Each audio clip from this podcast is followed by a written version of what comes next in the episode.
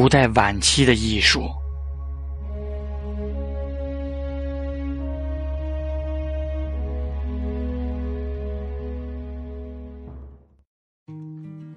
在伊朗，那颗会石伊卢斯坦一面岩壁上的大型雕刻，可说是对于图拉真与马可奥勒留纪念柱此种罗马宣传品的一种蛮族的反应。它展示着萨桑王朝的国王夏布尔一世击败了两位罗马皇帝，阿拉伯的菲利普（公元244年至公元249年在位），被迫以金钱与下跪臣服才得以摆脱夏布尔，以及被强力擒住的瓦罗里延（公元253年至公元206年在位）。后者死于被俘期间。为了避免让人误读这与其他相同主题浮雕，在伊朗尼西亚布尔的一件浮雕包含了高尔蒂因三世皇帝死于夏布尔的马蹄之下之意义。夏布尔因此下令以三种语言雕刻铭文。然而，这个战争技术极不同于，或许更为精确。罗马历史学家的叙述，其所用的叙述技巧源自一个古代的传统。借助这种技巧，三个明显区别的事件，在第一事件与第三事件间相距十六年，被凝缩成单一图像。然而，在雕刻上。对空间深度虽然浅薄的暗示，以及对和谐人体比例的识别力，明显地受惠于罗马雕刻。到了此时，罗马雕刻的影响远在帝国边境之外都能感受得到，甚至远在印度。如后文所说，在马可·奥勒留于公元一百八十年去世之前。罗马帝国的结构便已开始出现裂缝。借助后见之明的优势，我们可以看见，历经三世纪之长的罗马之衰落已经开始，但是否立刻在视觉意识上反映出来，则是仍成问题。在公元二世纪晚期与公元三世纪的建筑上，不论在罗马或是在各省中，肯定没有出现暗示着缺乏自信或权威衰落的征兆。许多最大的且原本装饰最丰富的罗马建筑都出自这个时期，例如在特里波利坦尼亚（如今利比亚海岸之萨布拉塔）的剧场。仍然令人对一个繁荣虽非庞大之省会，甚至并非省会，产生了壮丽的印象，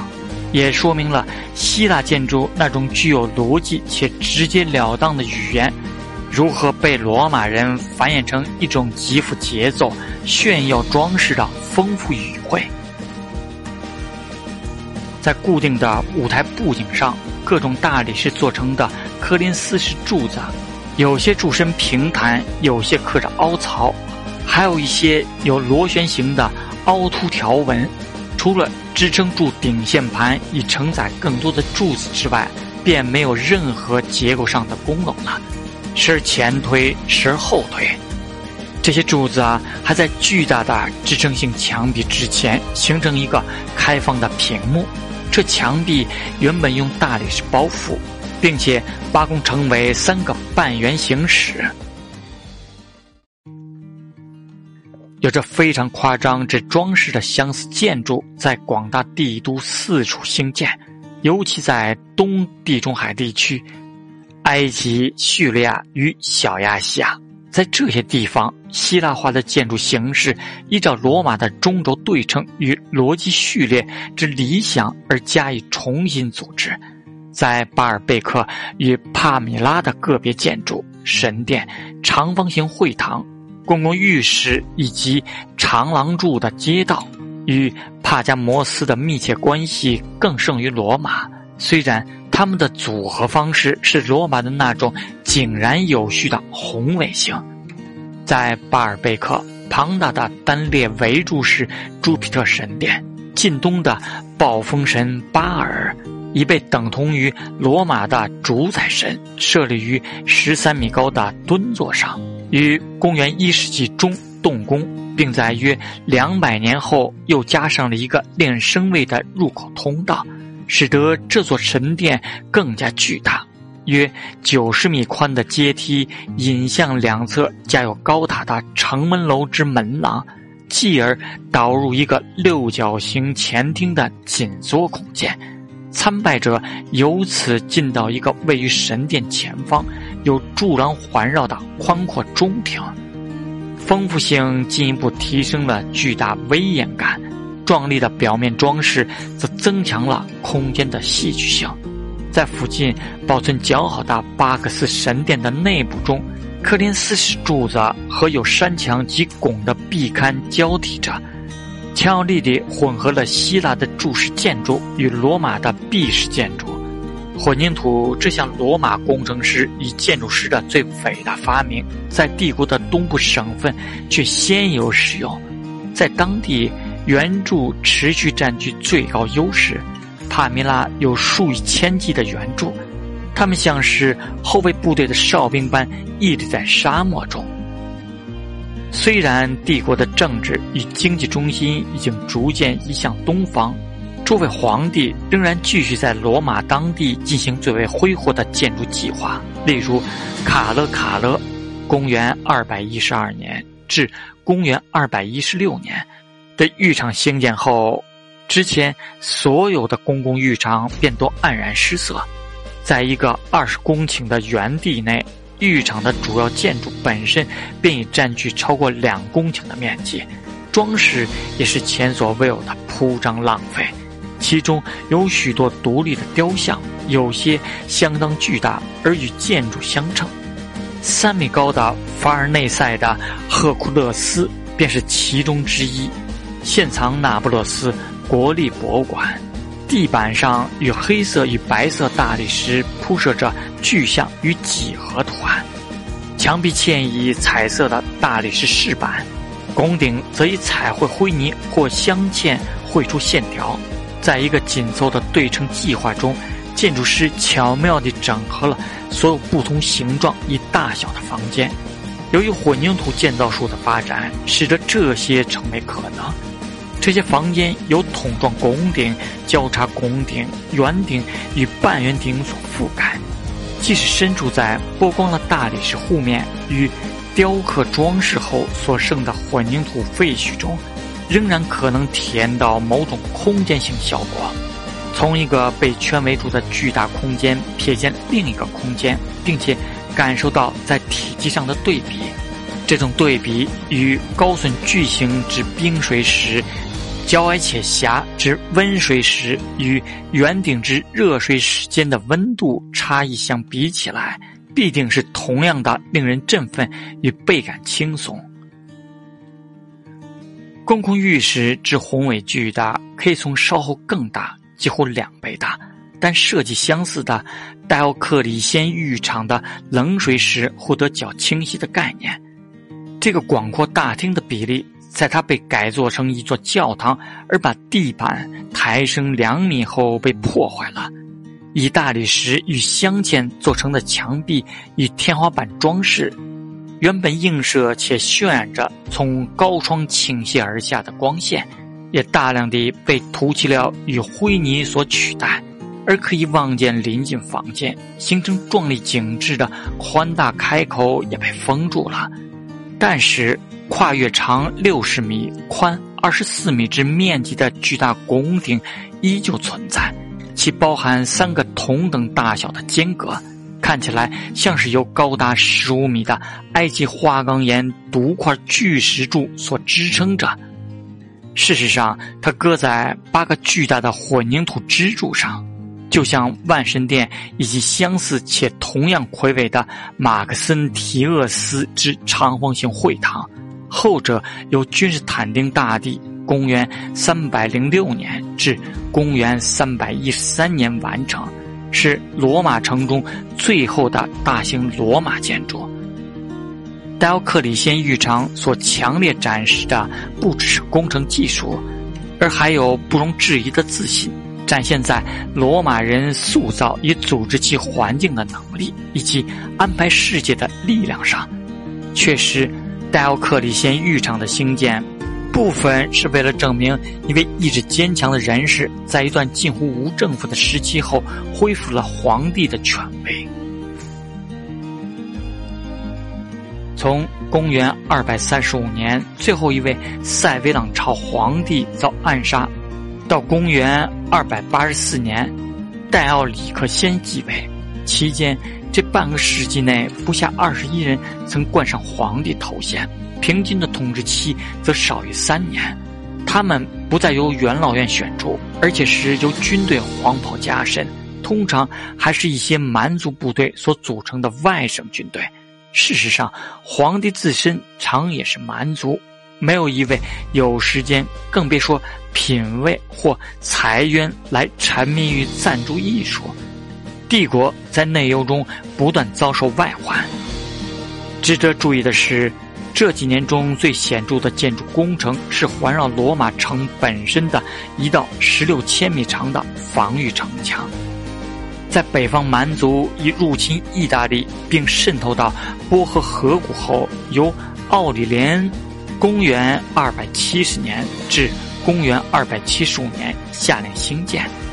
此际，罗马帝国已经被迫处于防守状态，防御工事，尤其是城门，依然设计来阻止与抵御袭击者。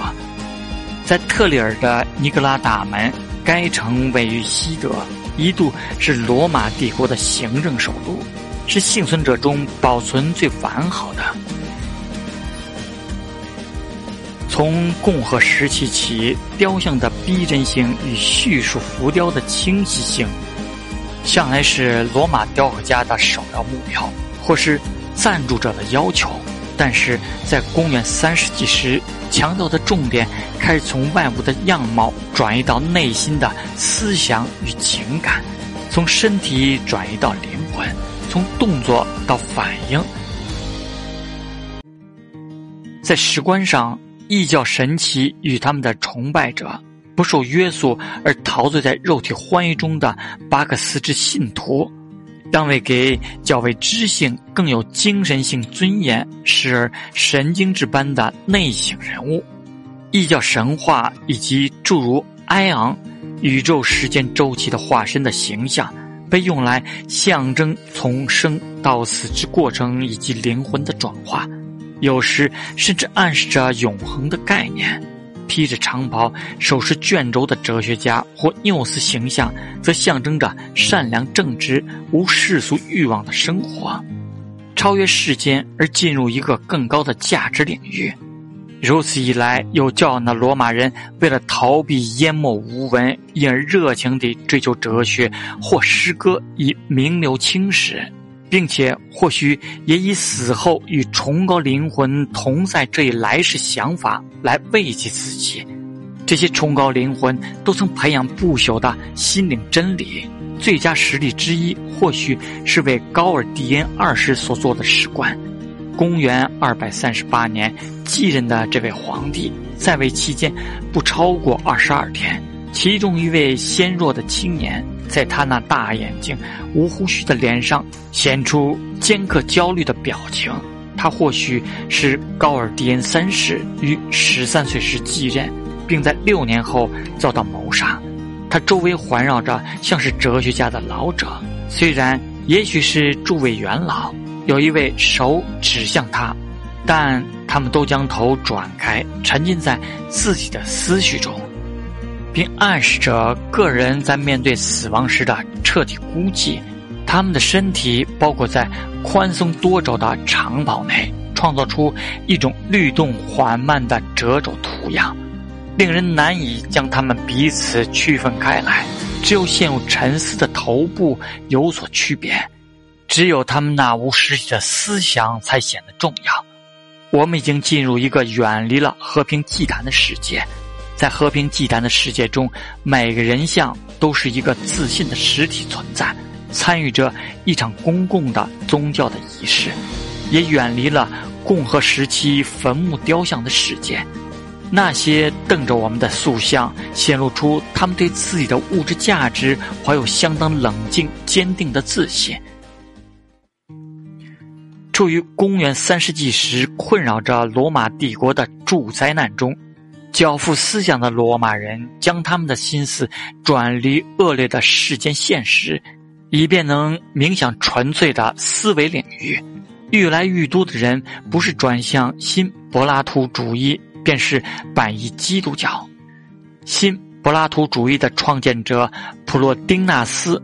公元二百零四年至公元二百七十年，是古代世界的最后一位伟大的哲学家。他是操希腊语的上埃及原住民，在亚历山大里亚城学习时，以基督神学家欧里根（约公元一百八十五年至）公元二百五十四年，师出同门，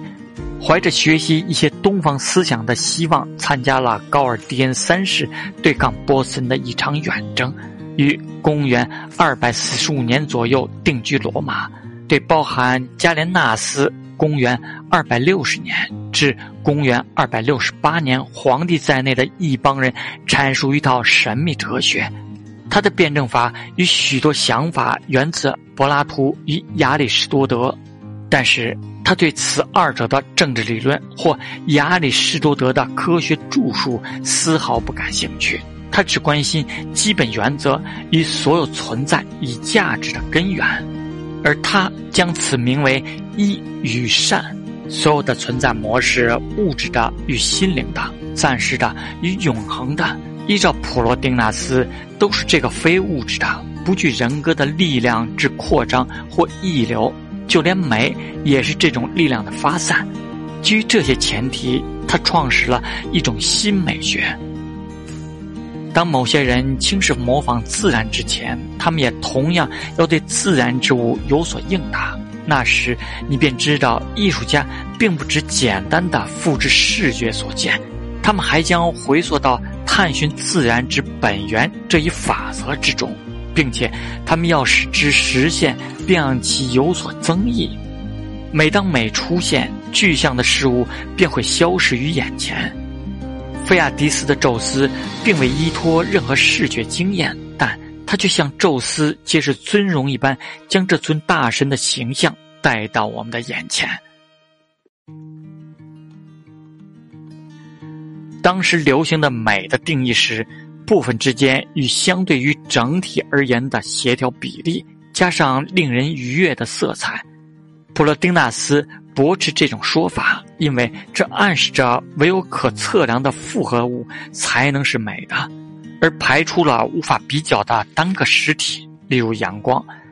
就他看来，从单一到复数的发展，涉及到了从完美到不完美的衰退过程。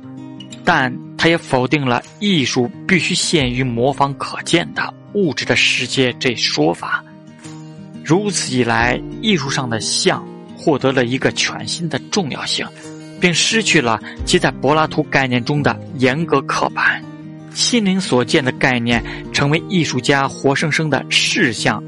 然而，这并未致使普罗丁纳斯重新评价视觉艺术，而是相反。他的理由是：如果从一分受到艺术家灵魂中的美的观念或事项，从来只能不完美地表现在固有本质是丑与恶的物质中。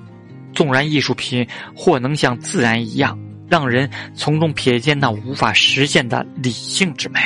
一旦他们说服观者将世间幻象误认为天国真实，他们便阻碍了真正的启蒙。就像那颗索斯被他自己的水中倒影所惑骗，据说普罗丁纳斯为他自己的身体感到羞愧，而拒绝被人绘制肖像。他认为那只不过是形象的形象罢了。身为教师的普罗丁纳斯在当时的声望，足以表明他的哲学多么贴切地回应了罗马知识分子以及远从埃及、叙利亚与阿拉伯前来群聚在他门下的学生的精神需求。当然，他的美学对艺术实践产生了什么，如果有的话，直接的冲击仍无法判断。在新柏拉图主义被基督教神学吸收之后，它的影响则较容易追踪，如后文所述。然而，公元三世纪末与公元四世纪初的雕刻确实倾向于摒弃或漠视古典希腊对身体美的概念和公认的身体比例规则典范。但是，这有多大成分是自觉且刻意的？而又有多少是源于外部因素，以及为了创造出一种能表达当时精神骚动的新风格，而在多大程度上弃绝了古典的传统？这些都是可以质疑的。君士坦丁凯旋门上的浮雕以非常清晰的方式提出了这个问题。其在公元三百一十三年至公元三百一十五年间兴建于罗马，以纪念君士坦丁于公元三百一十二年获取皇位。紧接而来的是宣告宽容基督教的米兰赦令。君士坦丁凯旋门或许可作为长达六百年之希腊化与罗马艺术的结束标志，其结构是属于传统的。罗马典型的凯旋门形式，但是它那铺张的雕刻装饰却是新与旧的拼凑，这是史无前例的。无论起因是什么，这种新旧的拼凑所产生的效果，在对比之下，强调了公元三世纪晚期发生在罗马雕刻上的剧烈改变。例如，在长石板上，两个哈德良皇帝时的小圆盘。再现了野猪狩猎与向阿波罗之献祭，被拆下来嵌在表现君士坦丁发表公共演说的横石带之上。在此孔门上尚有诸多相似于后世的浮雕。这种小圆盘是哈德良皇帝所偏爱的希腊化艺术中的雅致佳作，其雕刻精巧，表现手法自然，活泼生动而又高雅。相较之下，简朴的君士坦丁浮雕显得粗糙，仿佛是退回到一个较不开化、技术层次较低的文化中。所有为创造空间深度与其他自然幻象而辛苦得来的技术知识，都被遗弃了。此中没有前缩法，也无暗示运动，空间被平坦化了，比例也被忽视。手势与姿势几乎是机械性的，毫无变化的重复。同样，矮胖且结实、头部过大而无变化的人像成排的站着，全部以侧面成像。除了在讲坛两侧的哈德良与马可·奥勒留之头像，以及君士坦丁本人之头像，现遗失是以正面成像，并直视前方。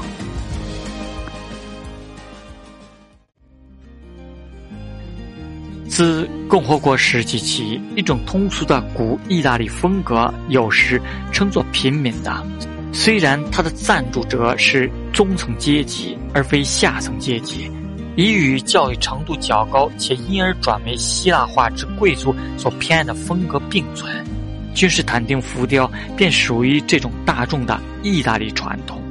但是，属于这风格之典型特征的生硬简朴与直接性。与此还伴随着在构思上的一致性，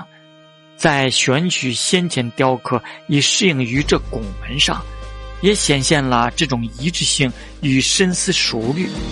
他们全部都取自由好皇帝所兴建的建筑物，君士坦丁正是希望自己也名列其中。这些皇帝包括图拉真、哈德良与奥勒留。他们的新功能与新意义，单单起自于建筑师的选择动作。如此一来，在艺术品背后的观念获得了比作品本身更大的重要性，而所有在古典希腊、希腊化王国与罗马帝国中培养的自然主义表现手法，因而显得无关乎艺术的主要目的。制作君士坦丁浮雕的雕刻家们。几乎可以肯定，也为基督徒雕刻了石棺。对这些雇主而言，意义总是比形式来得更为优先和重要，并且他们要求着一种富含象征的艺术，以便表达他们对来世的理想。